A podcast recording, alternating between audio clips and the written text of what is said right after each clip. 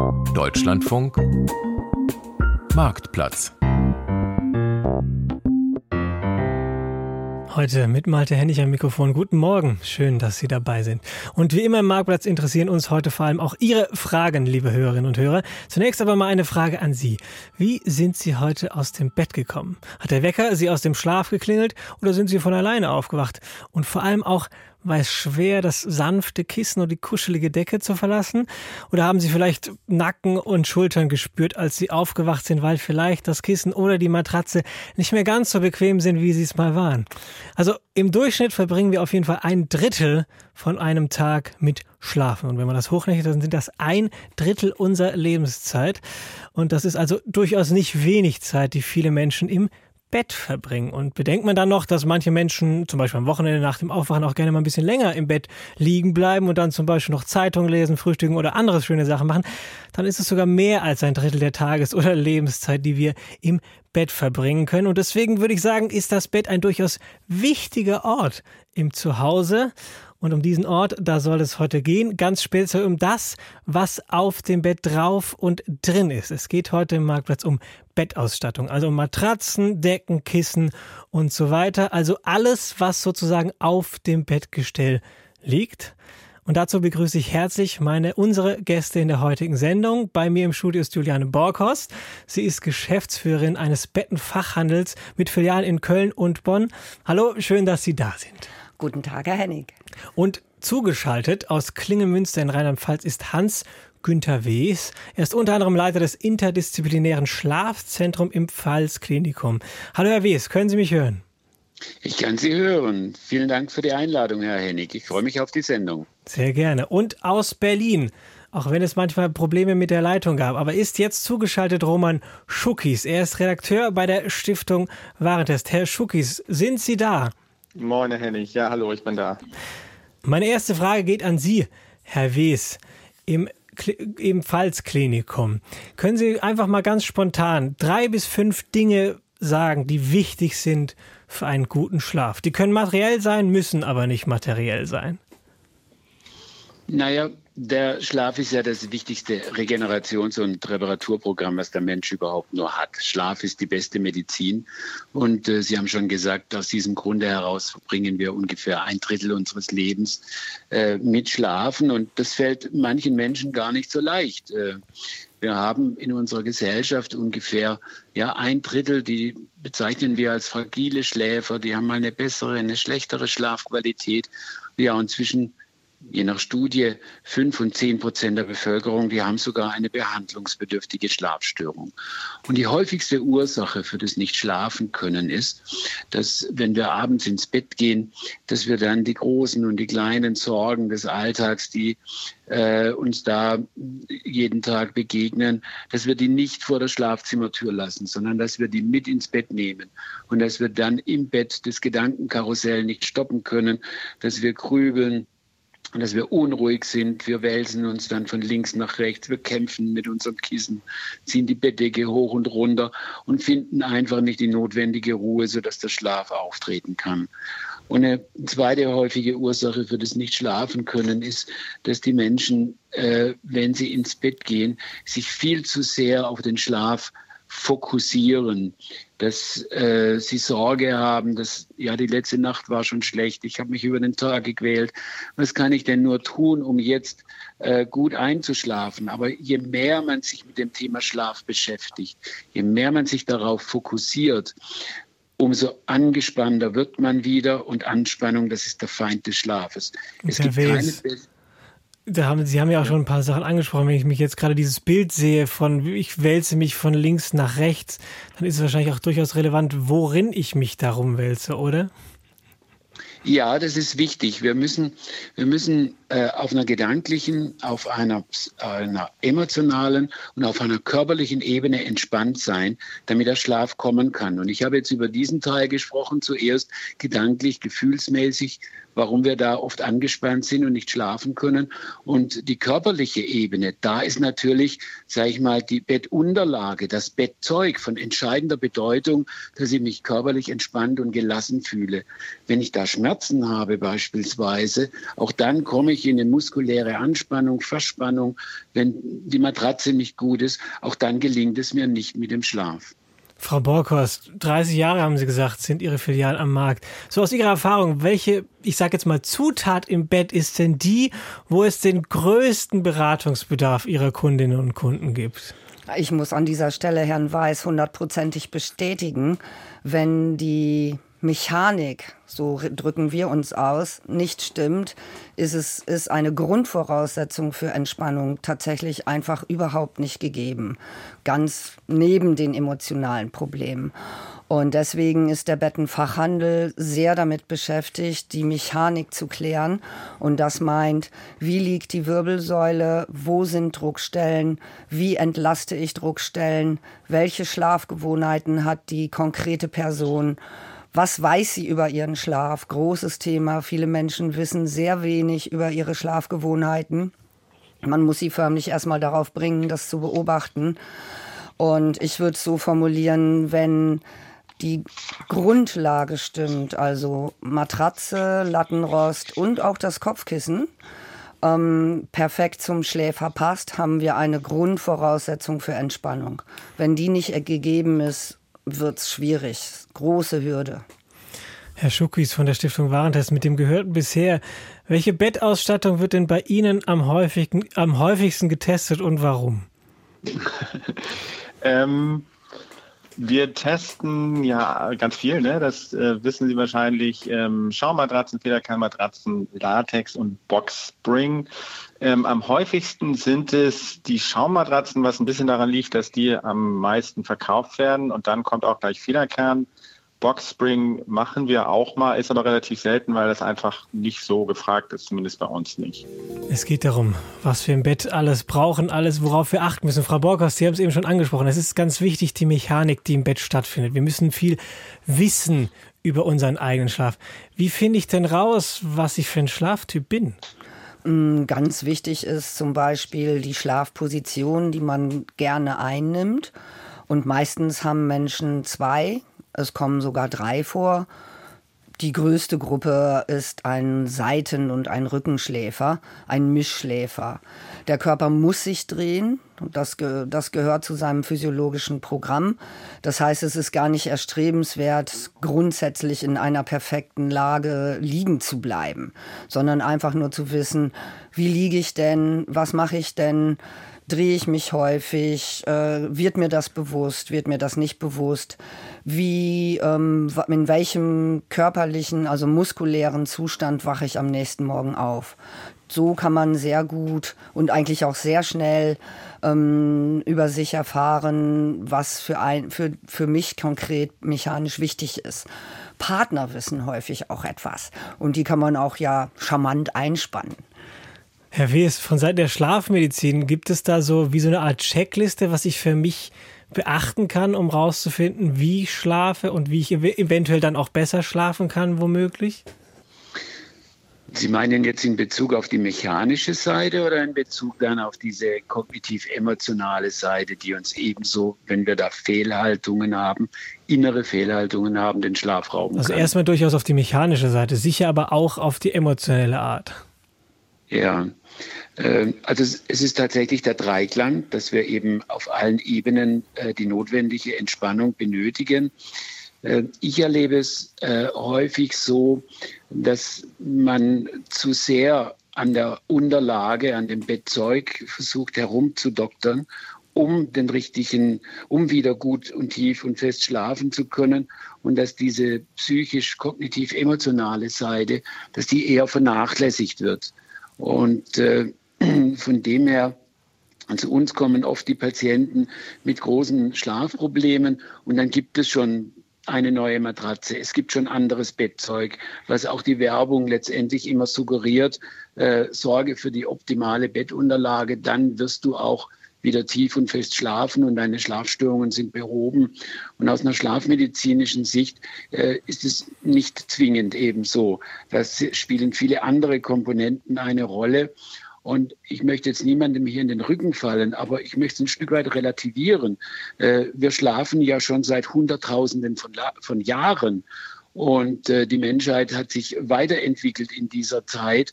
Und wir hatten noch in der Steinzeit nicht die optimale Unterlage. Wir haben da äh, geschlafen auf äh, in Mulden, äh, auf Reisiglager äh, und anderen äh, Unterlagen. Und äh, die Menschheit hat sich trotzdem eben weiterentwickelt und konnte schlafen.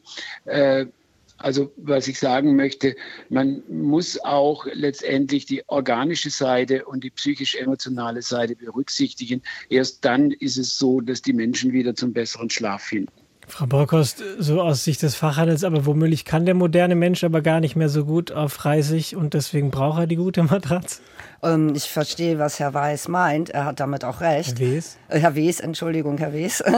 ähm, ähm, ich, ich erlebe es tagtäglich in meinen beiden Niederlassungen so, dass Menschen sehr häufig zuerst zu uns kommen und äh, wenn sie dann die, vor allen Dingen die Erfahrung machen, sie haben eigentlich ein gutes Bett gekauft mit guter Beratung und schlafen trotzdem schlecht, dann fängt das emotionale, kognitive Karussell an, ähm, ins Bewusstsein zu kommen, auch wenn es schon vorher da war. Und ähm, das löst natürlich einen enormen Stress aus, mit dem auch wir im Fachhandel zu tun haben. Und was ich denke, was man jetzt in die Argumentenschale noch hineinwerfen kann, ist, dass wir im Gegensatz zu früheren Menschengenerationen uns deutlich weniger bewegen. Das heißt, das stützende Musk muskuläre Korsett ist einfach sage ich mal, therapiebedürftiger durch zu viel und zu, zu viel einseitige Haltungen und zu wenig Bewegung, was natürlich ähm, nicht förderlich ist. Herr Schuckis, den direkten Stress der Beratung kriegen Sie jetzt bei der Stiftung Warentest nicht unbedingt mit, aber wir haben es auch schon gehört, Schlaf ist eine sehr individuelle Sache, gleichzeitig ist es aber dann doch meistens so, dass es Massenprodukte sind, die wir im Bett nutzen.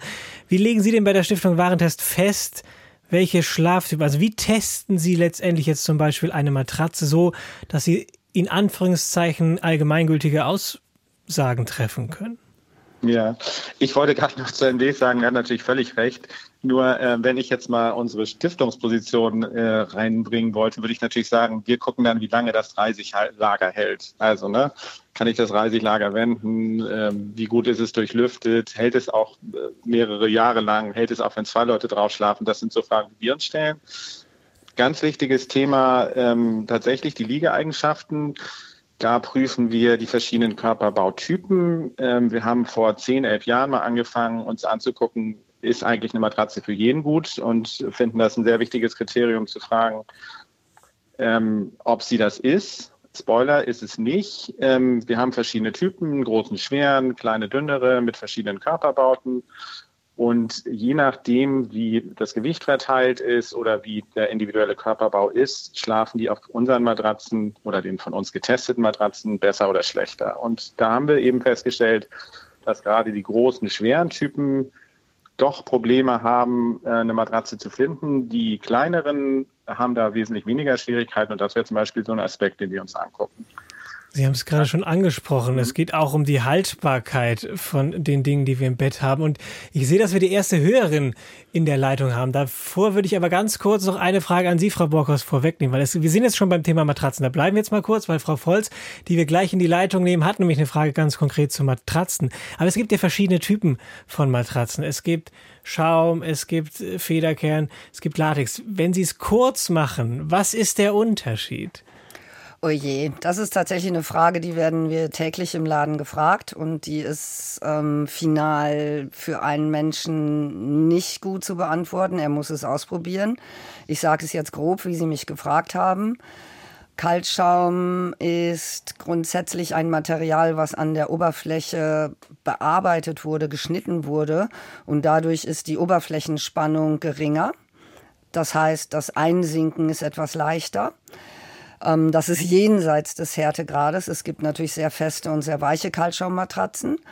Und Latex hat eine gegebene natürliche Punktelastizität, die deutlich höher ist als die von Kaltschaum und hat dabei gleichzeitig eine ganz hohe Tragkraft, ist also im Zweifel sehr gut für Menschen geeignet, die Elastizität brauchen, aber dabei nicht außerordentlich druckempfindlich sind, dann wäre der Kaltschaum besser.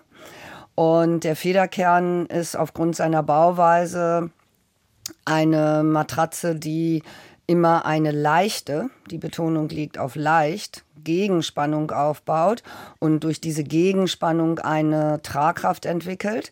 Die Punktelastizität, eine Grundvoraussetzung für gutes Liegen, entsteht dadurch, dass die Federn in einer Tasche sind. Und also wir werden auf jeden Fall im Laufe der Sendung auch noch weiter ein bisschen mehr darauf eingehen. Aber ich will jetzt mal direkt eine Hörerin reinholen in die Sendung. Frau Volz, schön, dass Sie angerufen haben. Was ist Ihre Frage? Hallo, guten Morgen. Ja, ich habe eine Latexmatratze und schlafe auf der wunderbar. Jetzt ist die schon etwas in die Jahre gekommen und ich wollte gerne wissen, äh, nach wie vielen Jahren sollte man aus hygienischen Gründen eine Latexmatratze wechseln? Oh, ich könnte mir vorstellen, da können alle drei was zu sagen. Ich würde mal mit Frau Borghorst anfangen, aber dann auch noch mal trotzdem weiterfragen.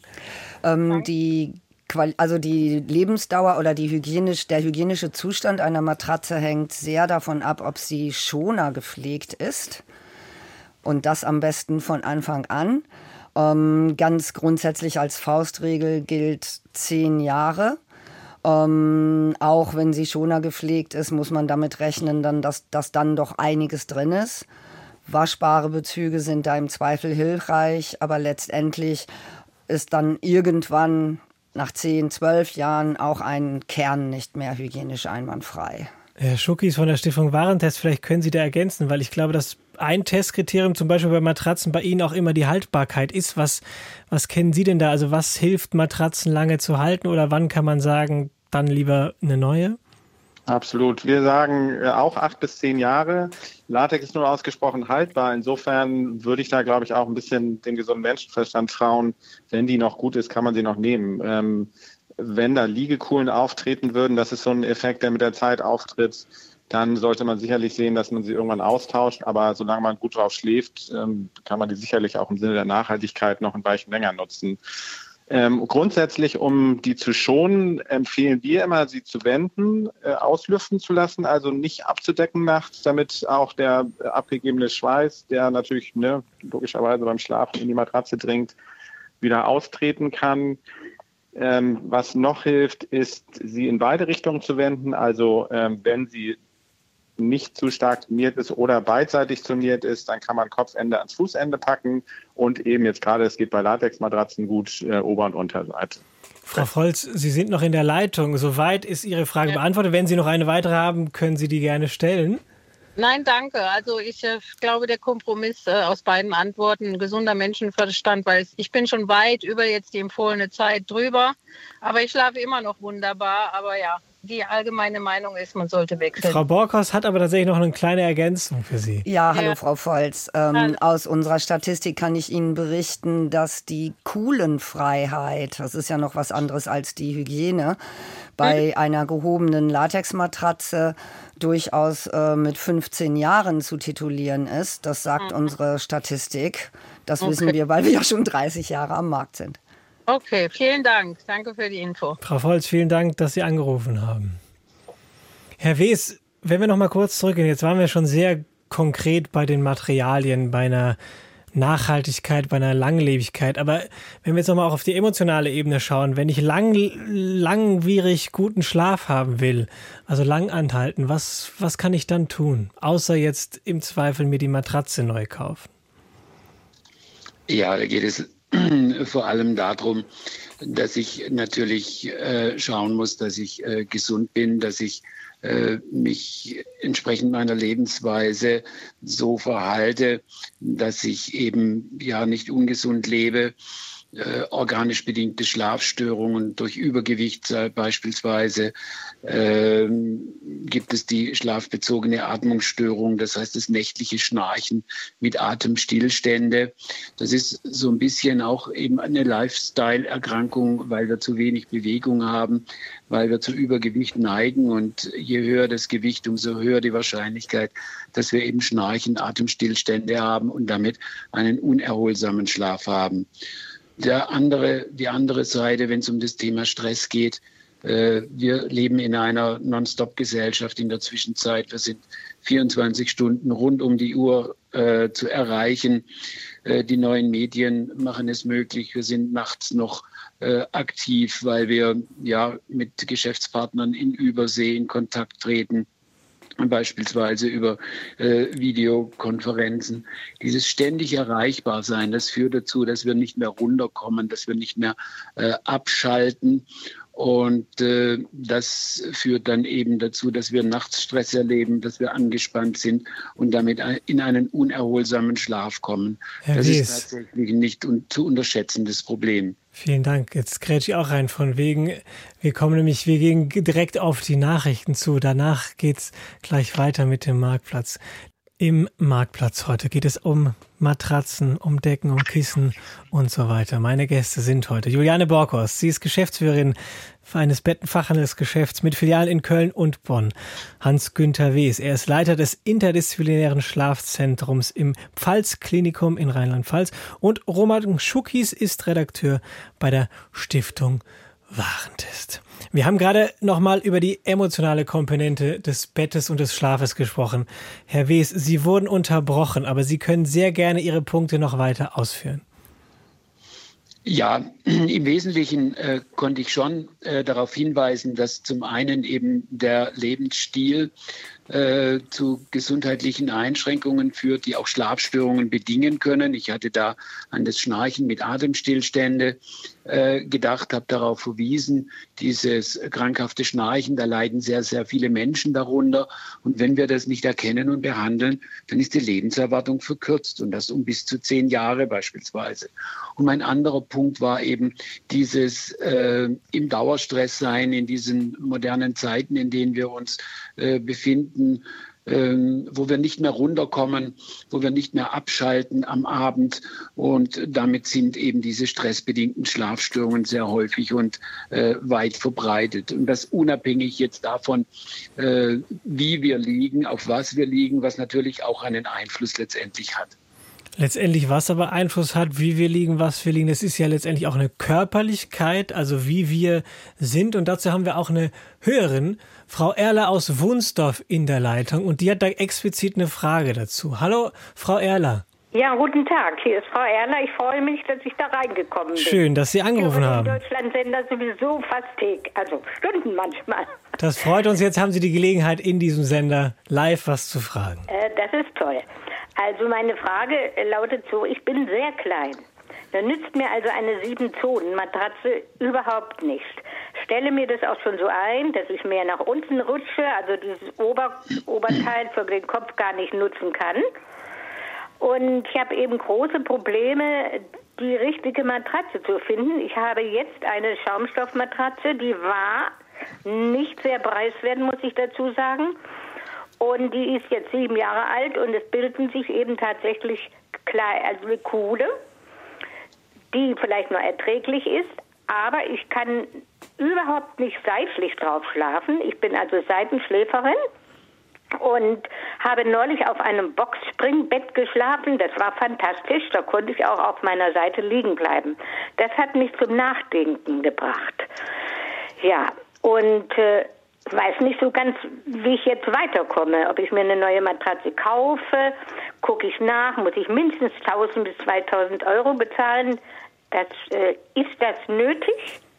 Das ist jetzt meine Frage. Was könnte ich da wählen? Also ich, ich glaube auch, Fragezeichen. Es sind mal wieder alle drei angesprochen. Frau Borkhaus, ich fange gerne mal wieder bei Ihnen an. Sie haben es jetzt gehört, das ist womöglich ein Thema, mit dem Sie nicht das erste Mal konfrontiert werden. Das ist richtig, das ist unsere tägliche Beratungsarbeit, dass wir den Ort, den ein Mensch im Bett wählt, ein kleiner Mensch kann ja auf einer zwei Meter Länge mehrere Orte wählen, wo er genau er liegt, bezogen auf die Länge, ähm, dass wir den Ort bezogen auf die Länge auf die Zonen äh, kontrollieren. Passt der Mensch so, wie er sich hinlegt, ohne nachzudenken, in die vorgegebenen Zonen hinein? Wenn wir feststellen, nein, dann gibt es Individualzonenmatratzen, Frau Erler, wo jede, jede Zone höchstpersönlich auf sie bestimmt wird. Zum Beispiel für eine kleine Frau ist es häufig so, dass die Taillenzone viel zu lang ist weil die Taillenzonen in Standardmatratzen werden ja auch für Männer gemacht, die einen langen Oberkörper haben. Mhm. Frauen haben einen kurzen Oberkörper. Mhm. Und je mhm. kleiner eine Frau ist, umso kleiner ist auch die Taillengegend. Ja, tatsächlich. Und die Taillenstütze ist neben der Schulterzone maßgeblich verantwortlich für den Seitenschlafkomfort. Mhm. Mhm. Ähm, Boxspringbetten können einen ähm, selbstregulierenden Effekt auf ihren Körper haben, weil sie ja im Prinzip wieder hochfedern und da, wo sie Platz bekommen, federn sie höher. Aber auch dort treffen sie ja eigentlich überwiegend, gerade wenn Sie Qualität kaufen, Liegezonen an. Also das Thema der Zonenkontrolle und ob sie da noch hineinpassen, bleibt erhalten und gehört mit zu einer guten Beratung. Mhm. Und hört sich sehr gut an. Nur ich kann kein Boxspringbecken aufstellen. Da habe ich keinen Platz. Sie sind ja meistens 1,20. Nö, es gibt alle Größen bei Boxspringbetten. Einmal zwei gibt es nicht, habe ich schon dauernd geschaut. Mm, also bei uns gibt es das zum Beispiel und ich bin eigentlich sehr davon überzeugt, dass Sie in der Hannover-Gegend, da sind Sie doch zu Hause oder verwechsel ich ja, da was? Ja, ja, ja. Da auch dort haben Sie qualifizierten Fachhandel. Also da würde ich jetzt noch nicht aufgeben. Okay. Mhm. Frau Erler, wenn ich da, Sie hatten ja auch noch nach dem Preis gefragt. ja, muss man wirklich, weil die sind ja sündhaft teuer. Da würde ich vielleicht mal weiterleiten an den Herrn Schuckis von der Stiftung Warentest. Der hat schon manche Matratzentests erlebt. Herr Schuckis, Ihre spontane Antwort, ist der Preis je teurer, desto besser? Nee, also äh, das können wir, glaube ich, mit Sicherheit sagen, je teurer es nicht, desto besser. Wir hatten tatsächlich auch mal ein Box-Spring-Bed für astronomische 5.700 Euro und das war zumindest nach unseren Testkriterien am Ende nur ausreichend. Und wir haben auch gute Matratzen, die alle Körperbautypen stützen für rund 120 Euro. Also wir würden auf jeden Fall empfehlen. Kann ich gar nicht glauben. So. Stimmt doch Ich habe früher immer mehr aus, viel mehr ausgegeben, ja. Und mhm. heute, wenn ich nachschaue, bin ich eben sehr unsicher. Ja, also wir würden auf jeden Fall empfehlen, ähm, auch natürlich in den Fachhandel zu gehen und ähm, sich beraten zu lassen. Ganz wichtig finden wir immer Probe liegen, Probe liegen, Probe liegen. Gerne auch. Ich auch grundsätzlich, aber das hat noch nicht so viel Erfolg gebracht ja. an meiner Größe. Gerne auch. dann hieß es dann eben auch, der Lattenrost spielt auch eine Rolle, ne? Na, aus unserer Sicht wäre es so, ähm, dass wir eher zu einer wenig zonierten Matratze raten würden. Eben zu genau aus dem eine, Grund, bitte? zu einer wenig zonierten Matratze. Genau aus dem Grund, den Sie genannt haben. Ähm, da hat Frau Borkhaus natürlich völlig recht. Wenn die Zone nicht zum Menschen passt, dann ist das nicht so eine gute Idee.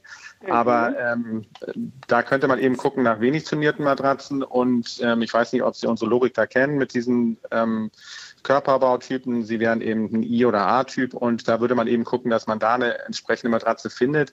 Das Angebot ist aber da zumindest größer. Also wenn Sie sich da ein bisschen Zeit nehmen und ähm, ja, ein paar ausprobieren, gerne. das sollte klappen. Mhm. Wäre ich auch zuversichtlich. Na gut, und Sie dürfen ja keinen Namen nennen in Hannover, da muss ich also ganz Hannover durchsuchen. ich, Frau Erler, vielen, vielen Dank. Ich glaube, wir ich sind zuversichtlich. Sie werden jemanden ja, finden. vielen Dank Zeit, für Ihren danke. Anruf. Herzlichen Dank.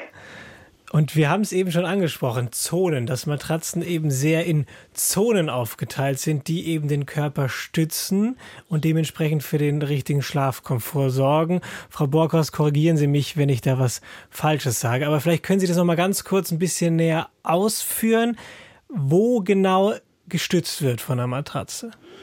Mm, also das hängt von, natürlich auch von den eingenommenen Schlafpositionen ab aber im Prinzip nur im Ausmaß.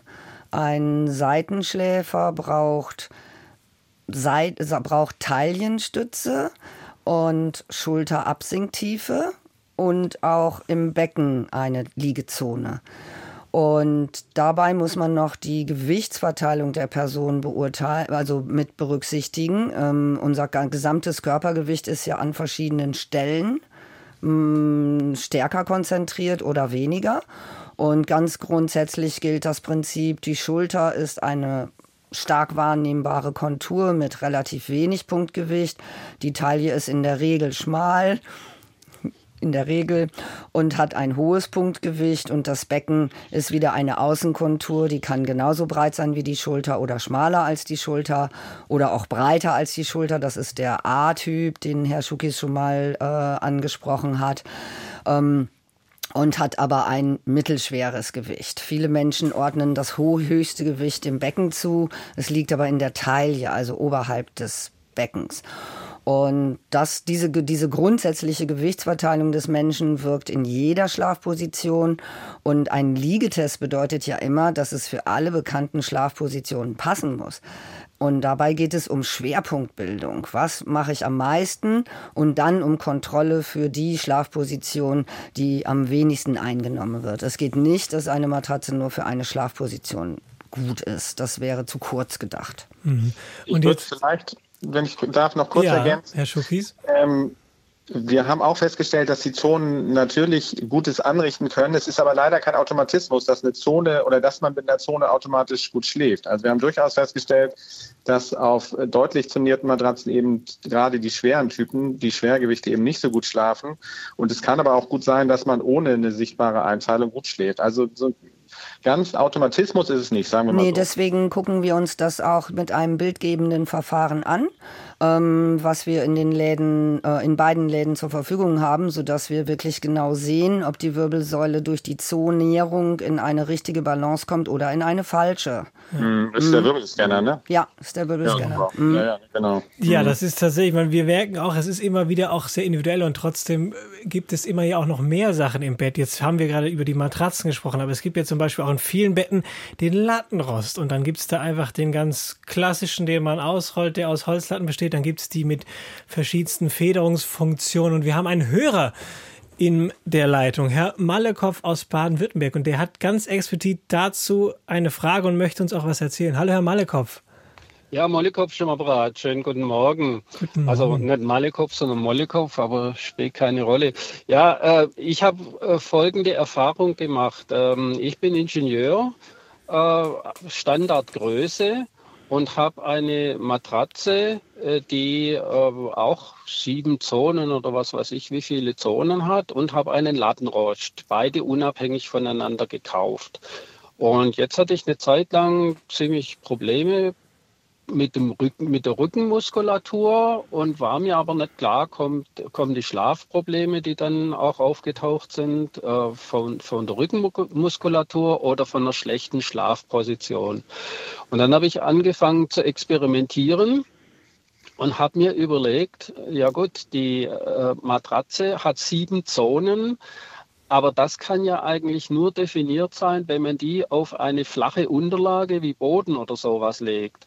Wenn die Matratze mit ihren sieben Zonen jetzt wiederum auf einem flexiblen äh, Untergrund liegt, wie einem solchen Lattenrost, ähm, dann kann die ja gar nicht mehr definiert unterstützen oder nachgeben, sondern da habe ich ein System aus zwei Komponenten und alles spielt miteinander. Also man kann so ist ja, habe ich auch vorher die Diskussion schon mitgekriegt, man kann eigentlich meiner Meinung nach nur eine Empfehlung aussprechen für eine Matratze, aber in Bezug auf einen ganz speziellen Lattenrost oder Untergrund. Sobald ich Empfehlungen unabhängig mache, ist das ja vollkommen irrelevant. Da habe ich ja gar kein definiertes System mehr. Also ich habe im Endeffekt meinen Lattenrost rausgeschmissen und habe mir selber einen ganz einfachen Holzbalken äh, Lattenrost gemacht und habe eigentlich keinerlei Unterschied äh, gemerkt und also keinen negativen wenigstens. Vielen Dank auf jeden Fall für diesen ja. Beitrag, Herr Wes. Ich hätte da direkt eine Frage an Sie jetzt aus medizinischer Sicht. Das stützt vielleicht so ein bisschen, was der Herr Mollekow da gerade erzählt hat, diese These, dass wir uns einfach auch sehr individuell um unseren Schlaf kümmern müssen, oder? Ja, also nach meiner Erfahrung ist es äh, absolut zu betonen und äh, der Herr Schukis hat es auch schon er erwähnt. Schlafen ist eine individuelle Sache, auch was die Unterlage angeht. Und es ist nicht so, je teurer, umso besser oder je billiger, umso schlechter, sondern das alles Entscheidende ist, äh, es muss zum Schlaftyp die Matratze passen und das kann auch eine günstige sein. Das Entscheidende für mich aus meiner Erfahrung, das Probe liegen. Und das sollte äh, nicht nur für eine Nacht der Fall sein, sondern aus meiner Erfahrung heraus, äh, wenn es dann zu orthopädischen Problemen kommt, dann stellen die sich erst nach ein oder zwei Wochen langsam ein. Und von dem her begrüße ich es immer, wenn es Angebote gibt, wo man dann ein Rückgaberecht hat, das innerhalb von vier Wochen beispielsweise noch greift, äh, weil da hat dann Oh, Herr Wes, jetzt ist die Leitung abgebrochen. Wir hören Sie bestimmt gleich wieder. Frau Borkost, Sie haben eben auch schon die Hand gehoben. Wenn wir jetzt immer beim Thema Lattenrost, das liegt in der Regel unter der Matratze. Und was Herr Molokow angesprochen hat, wir haben Zonen, wir haben Lattenrost und die womöglich gegeneinander arbeiten. Das kommt womöglich vor, oder? Ja, es ist ein Dauerthema auch bei uns im Laden, dass wir ähm, tatsächlich Menschen, viele Kunden haben, die haben bereits einen Lattenrost gekauft und suchen jetzt für diesen Lattenrost oder suchen ein Bett, eine Matratze und möchten auch gerne, dass wir die Matratze isoliert betrachten. Also sie suchen nur eine Matratze, ein nachvollziehbarer Wunsch. Alles klar. Aber die Zusammenhänge und die Wechselwirkungen sind können sehr, sehr tiefgreifend sein, so dass wir in den Läden dann immer versuchen, diesen gekauften Lattenrost möglichst zu simulieren mit einem, den wir im Laden haben. Weil eine Matratze ist niemals neutral. Sie ist immer kombiniert mit ihrem Untergrund und wirkt immer in Kombination mit dem Untergrund, selbst mit dem Fußboden. Also das ist ein Grundverständnis. Eine Matratze ist niemals neutral. Sie liegt auf etwas. Ich kann sie also nicht unbedingt isoliert kaufen. Aber ich würde, wenn ich darf, ja, Herr Schuki, da gerne recht geben. Wir haben tatsächlich so eine ähnliche Erfahrung gemacht, denn wir äh, testen die Matratzen auch auf starren Unterlagen und betrachten genau aus den Gründen äh, eben dann die Zonen erstmal für sich und haben das jetzt letztes Mal ausprobiert. Ne? Wir haben genau das gemacht. Wir haben, ähm, wie die Anbieter es empfehlen, eine Matratze und einen dazugehörigen Lattenrost gekauft. Und es hat sich so bestätigt, wie Herr Molokow sagt, dass vor allem in Rückenlage ähm, sich die Lage durch einen ähm, Lattenrost sogar eher noch verschlechtert. Also in Seitenlage ist es schon so, ähm, dass es kaum eine Veränderung gibt, dass also die, die Unterlage zumindest nicht schadet und sogar in einzelnen Fällen Verbesserungen bringt. Aber das sollte man nicht unterschätzen. Also nach unserer Erfahrung gibt es durchaus, dass der Lattenrost eben auch gegen die Matratze arbeitet. Das kann ich Wirbelscanner gestützt tatsächlich überhaupt nicht bestätigen. Ähm, ich muss bei meiner Aussage bleiben. Das Zusammenspiel ist das Wichtige.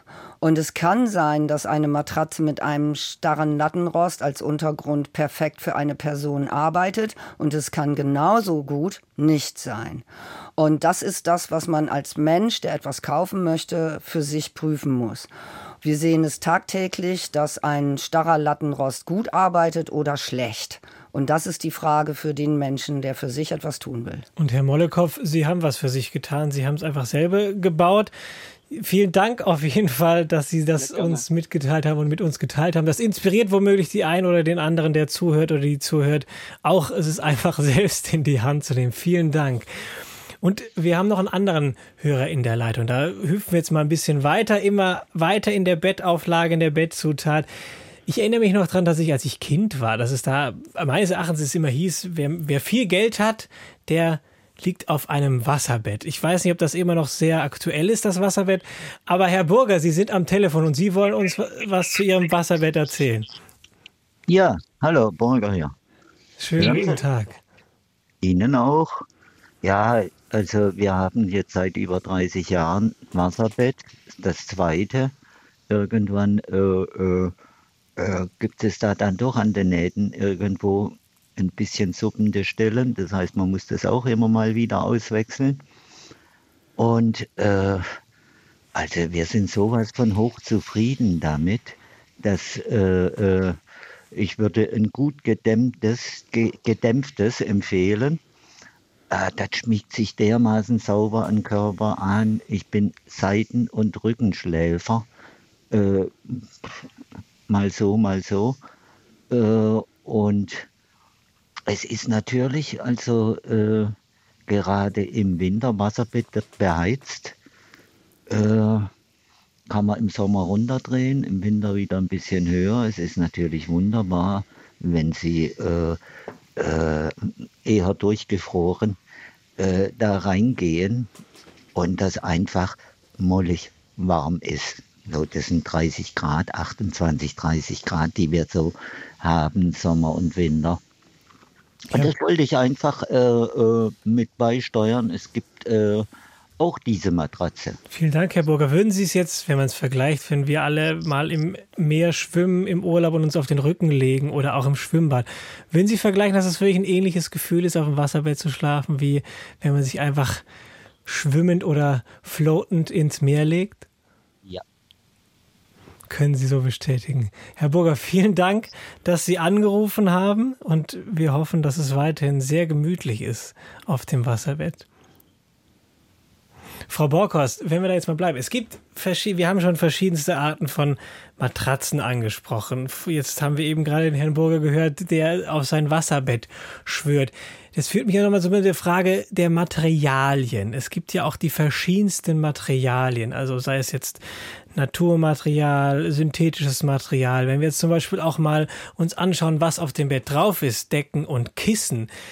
Wie finde ich denn zum Beispiel, wenn ich Allergikerin oder Allergiker bin, für mich das passende Material? Sie meinen jetzt in Sachen Bettdecke oder in jetzt, Sachen also Matratze? Wir können es womöglich mhm. sehr unterschiedlich zu betrachten, aber ich weiß nicht, ob es geht, dass man ganz grundsätzlich sagen kann, worauf geachtet werden muss beim Kissen, bei der Decke, wenn wir jetzt dahin mal gehen? Mhm, da hat sich Gott sei Dank in den letzten Jahren einiges getan, auch in Sachen Matratze. Wir reden ja jetzt hier vorrangig über die Hausstaubmilbenallergie. Es gibt ja ganz komplexe Allergien, aber wir reden über diese. Und da ist das Thema, ich muss alles, was im Bett ähm, Staubentwicklung hat, also alles, was textil ist, 60 Grad waschen können. Das ist heute ein gewisser Standard bei den Matratzengezügen. Da gibt es auch Komfortausfertigungen mit äh, teilbaren Reißverschlüssen, dass das auch einfach zu handeln ist, auch in der Haushaltswaschmaschine. Und in Sachen Bettdecke war es ja früher so, es gab die Allergikerdecke und die musste man dann als Allergiker kaufen und die war dann irgendwie eigentlich gar nicht schön und irgendwie war das alles ein bisschen misslich. Da hat sich sehr viel getan, weil es gibt äh, mittlerweile atmungsaktive Materialien, die aus modifizierter Holzfaser sind und äh, dadurch eine höhere Atmungsaktivität haben als das Polyester und ganz einfach bei 60 Grad waschbar sind. Und die gibt es in allen Wärmestufen, sodass der Allergiker heute gar nicht mehr benachteiligt ist. Jetzt wollen wir mal ganz kurz noch Frau Schmidt aus Wiesbaden die Chance geben, mit uns zu sprechen. Die hat nämlich genau zu diesem Thema Allergiebettwäsche eine Frage oder etwas zu erzählen. Hallo, Frau Schmidt. Ja, Sie haben eigentlich schon, ja, richtig, äh, auf meine Frage geantwortet, ähm, wie, wie, man das, wie man so eine Bettwäsche behandeln muss und ja, wie, wie oft, äh, meine Frage wäre jetzt, Sie haben ja eigentlich schon alles gesagt. Ja, wenn wie, Sie wie äh, wissen wollen, wie oft müssen Sie bei 60 Grad waschen, dann gibt es ja, eine Empfehlung des Allergikerbundes Deutschland und die sagt, eine Hausstaubmilbe ist binnen sechs Wochen in der Lage, eine allergenrelevante Population anzulegen. Also Faustregel alle sechs Wochen. Oder wenn Sie morgens aufwachen und Sie denken, ups, meine Augen sind zu, meine Nase läuft, dann wissen Sie ja eigentlich Bescheid. Ja, okay, alles klar. Frau Gut, Schmidt, vielen Dank. vielen Dank. für Ihren Anruf. Ja, ja danke für die Beantwortung. Im Marktplatz geht es heute um alles, was auf dem Bettgestell liegt, um Matratzen, um Kissen, um Decken und so weiter. Und meine Gäste sind Juliane Borghorst. Sie ist Geschäftsführerin dem Bettenfachhandel, das heißt Traumkonzept. Das hat Filialen in Köln und Bonn. Hans-Güter Wes, er ist Leiter des interdisziplinären Schlafzentrums im Pfalzklinikum und Roman Schukis, er ist Redakteur bei der Stiftung Wartes. Und wir haben eben schon über das Thema Allergien gesprochen. Das ist ja gerade auch im Bett ein relevantes Thema, weil wenn ich zum Beispiel Hausstauballergiker oder Hausstauballergiker bin, dann ist es ein Ort, wo sich gerne mal die Milben sammeln. Herr Wes, was muss ich denn beachten beim Thema Schlafen, wenn ich Allergikerin oder Allergiker bin? Oh, ich glaube, in diesem Moment haben wir leider Herr Wes vorübergehend verloren. Aber ich leite dann diese Frage mal direkt weiter. Herr Schukis, wenn Sie Bettmaterialien testen, dann ist es ja auch immer so ein bisschen die Frage nach Schadstoffen, die womöglich für Allergikerinnen und Allergiker relevant sind.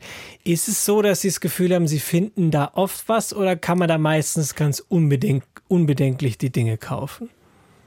Also tatsächlich finden wir erfreulich wenig. Das freut uns natürlich auch. Ähm, man muss ein bisschen unterscheiden. Ne? Einmal einerseits zwischen Geruchsbelästigung, der tatsächlichen Raumluftbelastung und dann den Schadstoffen, die prüfen wir jetzt in äh, Bezug und äh, dem Polster und dem Kern.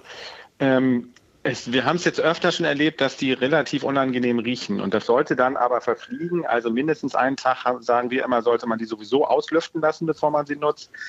Wir checken es dann nochmal nach drei Tagen und nach 28 Tagen. Und es ist tatsächlich so, wenn es nach 28 Tagen immer noch müffelt, dann sollte man sie zurückgeben. Weil das ist dann was, ähm, oder das kann ein Hinweis darauf sein, dass da äh, flüchtige organische Verbindungen sind, die durchaus Allergien auslösen können und oder begünstigen können. Wir finden da zum Glück relativ wenig, aber wir haben auch schon so allergieauslösende Terpine gefunden oder schleimhausreizende Lösemittel. Klar, ne, will man natürlich ähm, während des wohlverdienten Schlafes nicht um sich haben. Herr Wes, jetzt sind Sie wieder in der Leitung. Eben hatten wir Sie kurz verloren. Es geht noch mal so ein bisschen um Allergien im Bett. Wenn ich Allergikerin bin oder Allergiker, was muss ich denn beachten, damit ich gut schlafen kann? Ich denke, es ist vor allem äh, wichtig, dass man das Schlafzimmer so gestaltet, dass sich äh, Milben und ähnliches Getier dort nicht äh, einnisten können. Dazu gehört auch eben, wie das schon bereits erwähnt wurde, dass man regelmäßig die Bettwäsche äh, wascht. Es gehört aber auch dazu beispielsweise, dass der, das Schlafzimmer jetzt äh, keinen Teppichboden haben sollte. Man sollte mit Vorhängen sehr vorsichtig sein. Und wenn man solche äh, Dinge hat, dann ist eben die regelmäßige Reinigung das A und O. Das sind die Deutschen muss man sagen, insgesamt keine Weltmeister. Es gibt eine Studie, die so international durchgeführt wurde und da zeigt sich, dass in Deutschland 40 Prozent ihre Bettwäsche beispielsweise nur alle drei Wochen oder noch seltener waschen. Äh, da sind wir tatsächlich im internationalen Vergleich hinten dran. Äh, dafür lüften wir sehr häufig im internationalen Vergleich. Auch das kann man dann vielleicht ein Stück weit verstehen, wenn so wenig gewaschen wird. Frau Borkhorst, das Thema Allergie, kommt das oft bei Ihnen bei den Fragen von Kundinnen und Kunden? Ja, da muss man auch immer erstmal ein bisschen sortieren. Ähm, wie gesagt, äh, der Fokus beim Bett ist die Hausstaubmilbenallergie. Ähm, Waschbarkeit ist da die Lösung, die, das Mittel zur Wahl. 60 Grad ist entscheidend. Und Schadstoffe sind aus unserer Sicht etwas, was kein Mensch, auch wenn er kein Allergiker ist, ähm, sich antun sollte, weil im Bett äh, ist alles, was wir im Bett haben, ist extrem körpernah, ist auch sehr lange sehr körpernah. Und ich finde, es ist es wert, dass es zumindest den Ökotex-Standard 100 hat. Und bei uns im Studio ist jetzt mein Kollege Thomas Meinhardt.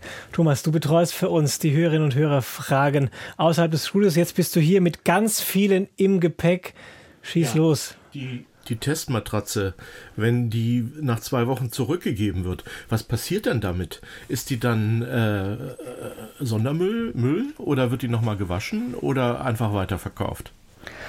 Ähm, das weiß man natürlich nicht so genau. Bei uns ist es so, dass ähm, wir keine benutzten Matratzen wieder in den Handel bringen. Wir vernichten. Herr Schuckis, wenn ich da kurz einhaken darf, Sie haben jetzt in Ihrem letzten Matratzentest auch die Ökobilanz mit einbezogen. Hat das da eine Rolle gespielt, wenn es darum geht, auch die Entsorgung? Es hat insofern tatsächlich eine Rolle gespielt, als dass wir geguckt haben, ähm, genau, wie aufwendig die Produktion ist und wie gut die Entsorgung funktioniert. Da ist es so, dass ähm, Fun Fact die Latexmatratzen ähm, noch Punkte gewinnen, weil die besonders gut brennen. Aber wir haben tatsächlich im vorletzten Test auch die Anbieter gefragt, was damit passiert. Und es ist in Deutschland leider größtenteils noch so, dass die, das heißt ein bisschen zynisch thermisch verwertet werden, also dass sie tatsächlich verbrannt werden. Es gibt aber Programme, das kann man sich dann auch vielleicht auch mal angucken, wie die Anbieter das machen, dass die durchaus die ähm, entweder in die Fundgrube geben oder irgendwie ähm, spenden oder zu geringeren Preisen weiterverkaufen. Das gibt es auch. Es gibt da zumindest Bemühen, dass sie eben nicht verbrannt werden. Äh, die Japaner schlafen auf Futons. Die sind recht hart. Schlafen wir falsch oder schlafen die Japaner äh, nicht richtig? Das kann man ja so pauschal überhaupt nie und grundsätzlich sagen. Ähm, die Japaner haben eigentlich eine ganz andere Wohnkultur als wir hier in Europa. Sie schlafen deutlich, statistisch gesehen, deutlich mehr auf dem Rücken, was eben eine unelastische Matratze ja dann geeigneter macht. Der Futon ist sehr unelastisch. Und man könnte ihn auch als hart bezeichnen. Und auch in Japan gehört er eigentlich zu einer historisch zu betrachtenden Kultur. Und wir haben eine Hörerin in der Leitung, Frau Maurer Komenda. Schön, dass Sie angerufen haben. Stellen Sie sehr, sehr gerne uns Ihre Frage an unsere Gäste. Ja, Komenda, guten Tag. Äh, ich habe ein Bett, 1,40 Meter breit und einen Motorrahmen, weil ich aufgrund meiner Lungenerkrankung ziemlich hoch schlafen muss. Ich bin Seitenschläferin und ich habe also wirklich jeden Morgen Rücken- und äh, Schulterverkrampfungen. Ich möchte jetzt eine neue Matratze kaufen und bin sehr unsicher, wo ich dann darauf achten muss. Jetzt kommt noch hinzu, durch den Motorrahmen, äh, je nachdem, wie hoch dieser Rahmen aufgestellt ist, stoße ich mit meinen Füßen ans Bettende. Also das ist für mich alles ein bisschen sehr problematisch. Meine Frage ist, welche Matratze würden Sie da empfehlen? Frau Borkos, es geht wahrscheinlich gar nicht darum, jetzt einen einzelnen, aber so grundsätzlich können Sie vielleicht sagen, was für eine Art von Matratze da in, die Fra in Frage kommt? Ja, da haben wir eine komplexe Beratungsleistung im Prinzip abzugeben.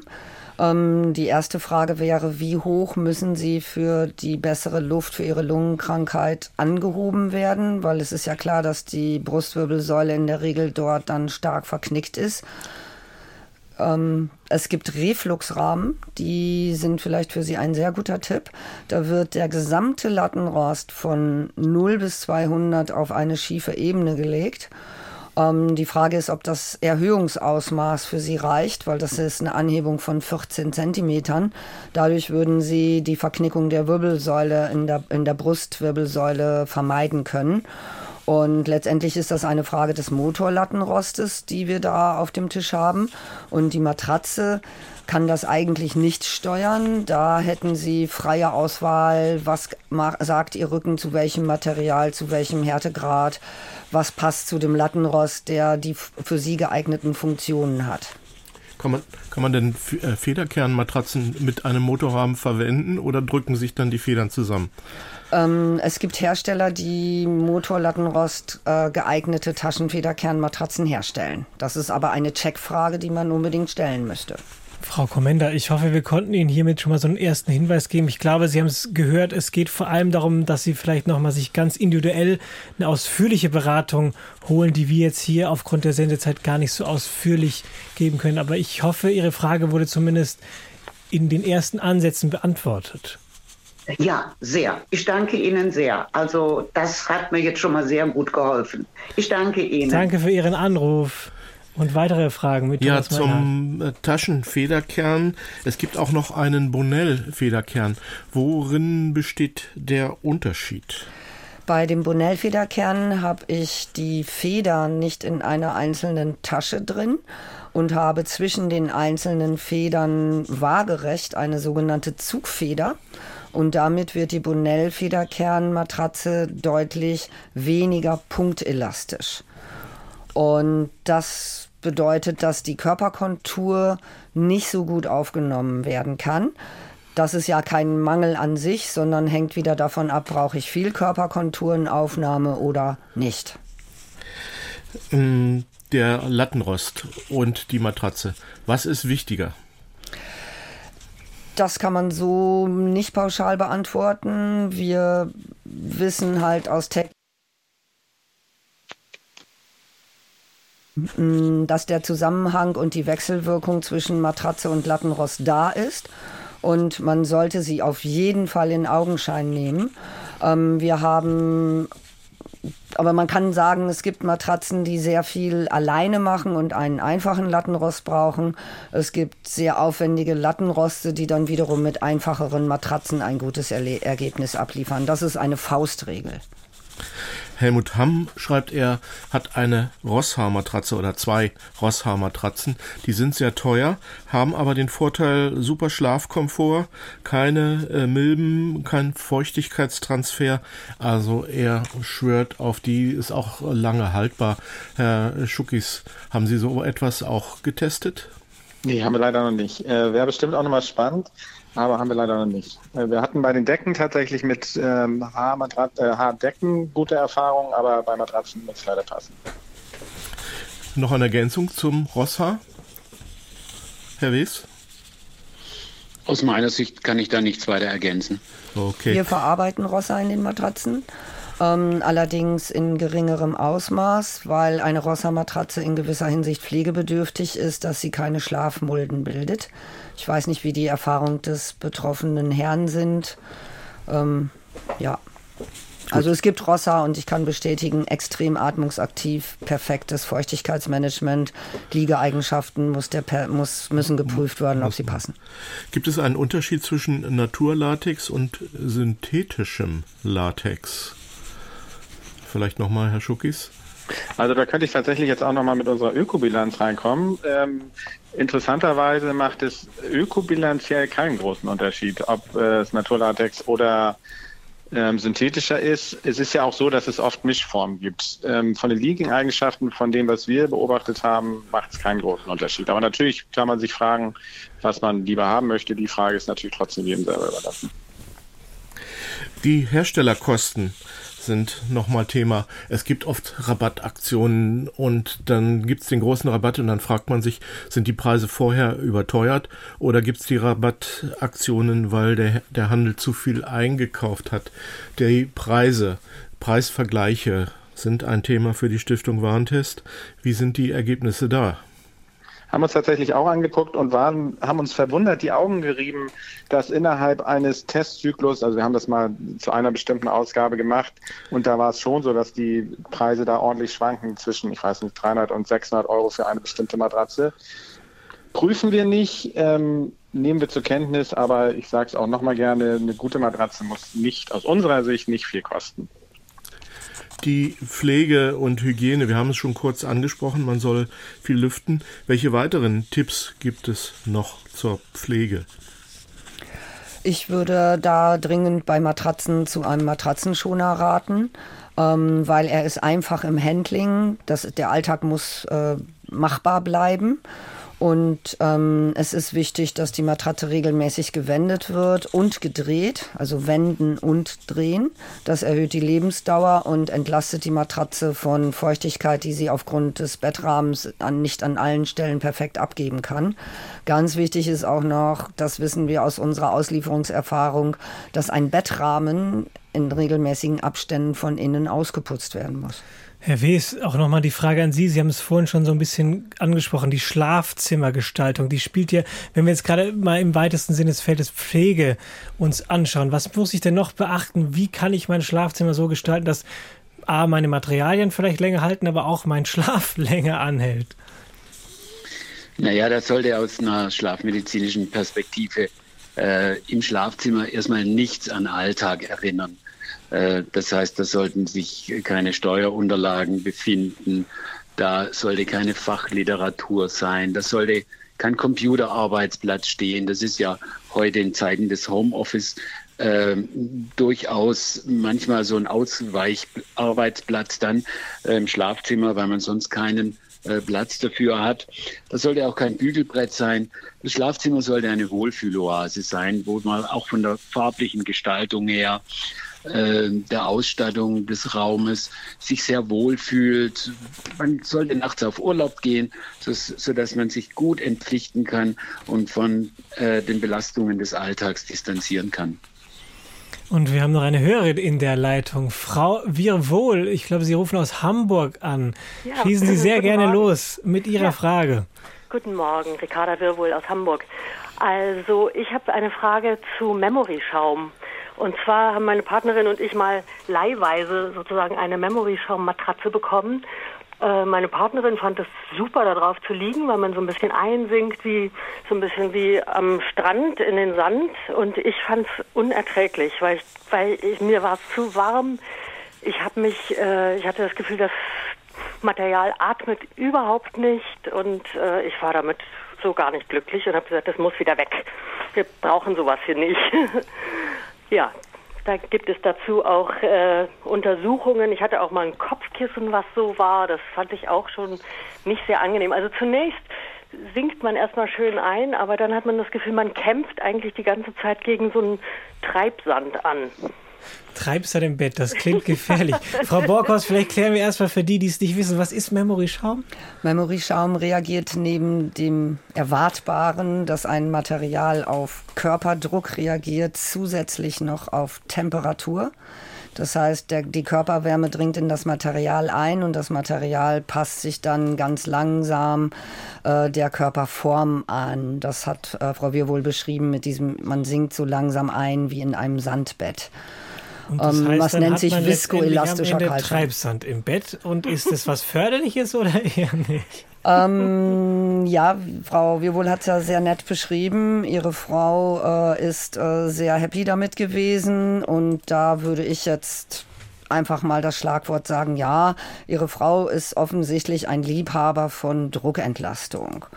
Und Sie sind offensichtlich keine Liebhaberin von Druckentlastung oder jedenfalls nicht ausschließlich. Für Sie ist das die hohe Wärme dieses Materials, das Grundmaterial ist relativ warm immer ähm, ein Problem und auch, dass Sie sich für dieses Einsinken dieses Reinschmilzen, sage ich jetzt mal als Bild, ähm, im Prinzip eingebacken fühlen und ihr natürlicher Bewegungsdrang, den man ihrem Körper unbedingt lassen muss, äh, da nicht bedient wird. Also sie sind kein Fan von Memory Foam. Nee. Und werden es auch nicht werden. Das sind Nein, körperliche das Bedingungen, das werden sie nicht werden. Und Nein, das ist das, bei Nein. einigen Menschen so und bei anderen leider nicht. Ja, ich glaube, das hängt auch mit der Körperwärme, mit der eigenen Wärme zu, zusammen. Ganz also komplexes also Thema. Hab, ne, also ich habe ich hab eher eine größere eine Wärme, also ich brauche irgendwie weniger Wärmflaschen und, und sowas und, und damit hängt es mit Sicherheit auch zusammen. Mm, und darauf kann man sich auch nicht einigen. Das nee. kann man ja nicht demokratisch lösen. Das kann man ne? nicht. Nein. Nee. Mhm. Das heißt, Frau Wirwohl, dann ist ja? die Lösung zwei getrennte Matratzen? Ähm, ich hätte vielleicht noch eine Idee, ähm, wenn für Sie vorrangig die Wärme das Thema ist, Frau Wirwohl, und gar mhm. nicht so diese Druckentlastung, dann könnten Sie mal nach Gelschaum fragen. Aha. Mhm. Der ist ähnlich druckentlastend und hat aber nicht dieses Thema, dass er sie einbackt und es, es fühlt sich nicht so wie Treibsand an. Ah, gut. Mhm. Aber Gelschaum. Äh, Gelschaum muss auch wirklich geprüft werden, ne? Ja. Mhm. Von Ihnen. Ja, mhm. sowieso, ja. Mhm. Gut. Frau Jawohl, vielen Dank. Dank. dass Sie ja, angerufen haben. Ihnen. Vielen Dank. Herr Wes, ich habe anschließend direkt noch eine Frage an Sie. Jetzt haben wir auch vielleicht gerade ein bisschen das Thema Platz im Bett angesprochen. Gerade wenn man zu zweit oder auch zu mehr schläft im Bett. Gibt es da so eine Faustregel, wie viel Platz brauche ich im Bett, damit ich ausreichend habe, um gut zu schlafen? Also es sollte so sein, dass wir uns gut bewegen können, ohne dass wir Partner oder Partnerin beispielsweise äh, anstoßen äh, und dort sozusagen den Schlaf stören, da, darüber, dass wir Wegreaktionen herbeiführen. Man sagt so im Standard, es sollten mindestens 90 Zentimeter sein, was eine Matratze an der Breite haben sollte. Und was die Länge angeht, äh, das sollte man in zusätzlich zur Körpergröße mindestens nochmal 20 bis 40 Zentimeter dazu nehmen. 20 Zentimeter sind da eher ausreichend. Ähm, aber wie gesagt, äh, das Familienbett, was es ja sehr häufig gibt, wo dann die Kinder, die Eltern alle zusammenschlafen, das sehen wir eher so ein bisschen kritisch. Da wird es eng, da ist Platzmangel da und dann entscheidet am Morgen derjenige, der als erstes aufwacht, wie lange die anderen schlafen dürfen. Und Schlafmangel, das sollten wir eigentlich vermeiden. Wir machen weiter. Eine Frage kommt noch von ja, Thomas Meinhardt. Von Annika Schwind eine E-Mail. Äh, äh, sie fragt nach Gewichtsdecken oder andersrum, wie schwer sollte dann vielleicht eine Bettdecke sein? Im Sommer leicht, im Winter warm und etwas schwerer. Welches Material? Haben Sie äh, Bettdecken auch schon mal getestet, Herr Schuckis? Ja, haben wir tatsächlich getestet. Ähm, das ist ein bisschen eine Frage der individuellen Vorliebe. Wir hatten äh, einen Bettdeckentest, eine Kamelhaarmatratze, hatte ich vorhin gesagt, die tatsächlich super atmungsaktiv war und ähm, dadurch gepunktet hat, die aber ein bisschen schwerer ist als die üblichen Decken. Das muss man mögen. Das sollte man auf jeden Fall einmal ausprobieren. Ansonsten waren in den Tests, wo wir Down und ähm, andere Decken ähm, verglichen haben, also Winterdecken, die Unterschiede gar nicht so gewaltig, wie wir es vorher eigentlich auch gedacht hatten. Ähm, Down ist schon atmungsaktiver, aber man kann auch eine gute Decke, die äh, schwer oder nicht so schwer ist, äh, durchaus relativ günstig schießen. Was vielleicht noch ganz gut ist, oft sind es so ähm, Decken, die man ja auch auseinandernehmen kann. Also das wäre sonst auch noch eine Idee für den Winter, einfach eine, äh, beide Teile dann übereinander zu legen und für den Sommer nicht.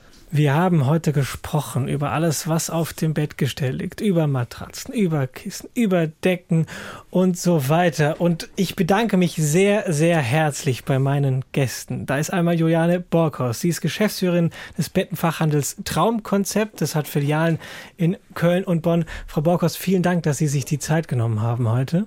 Gerne, es hat mir sehr viel Spaß gemacht. Das freut uns. Und zugeschaltet war Hans-Günther Wes. Er ist Leiter des interdisziplinären Schlafzentrums im Pfalzklinikum Klinikum und auch Autor eines Buchs über Schlafen. Herr Wes, vielen, vielen Dank, dass Sie sich die Zeit genommen haben. Sehr gerne. Und auch zugeschaltet war Roman Schuckis. Er ist Redakteur bei der Stiftung Warentest. Herr Schuckis, vielen, vielen Dank für Ihre Zeit und für Ihr Wissen. Herzlichen Dank zurück. Hat sehr viel Spaß gemacht. Und Ihnen, liebe Hörerinnen und Hörer, auch vielen, vielen Dank für Ihre Beteiligung. Wie immer, nächste Woche im Marktplatz. Da geht es darum, wie ich meine Homepage als Selbstständiger möglichst oder Selbstständige möglichst sicher gestalte. Ihnen bis hierhin vielen Dank fürs Zuhören, fürs Beteiligen. Bis zum nächsten Mal. Mein Name ist Malte Hennig. Haben Sie noch einen guten Tag.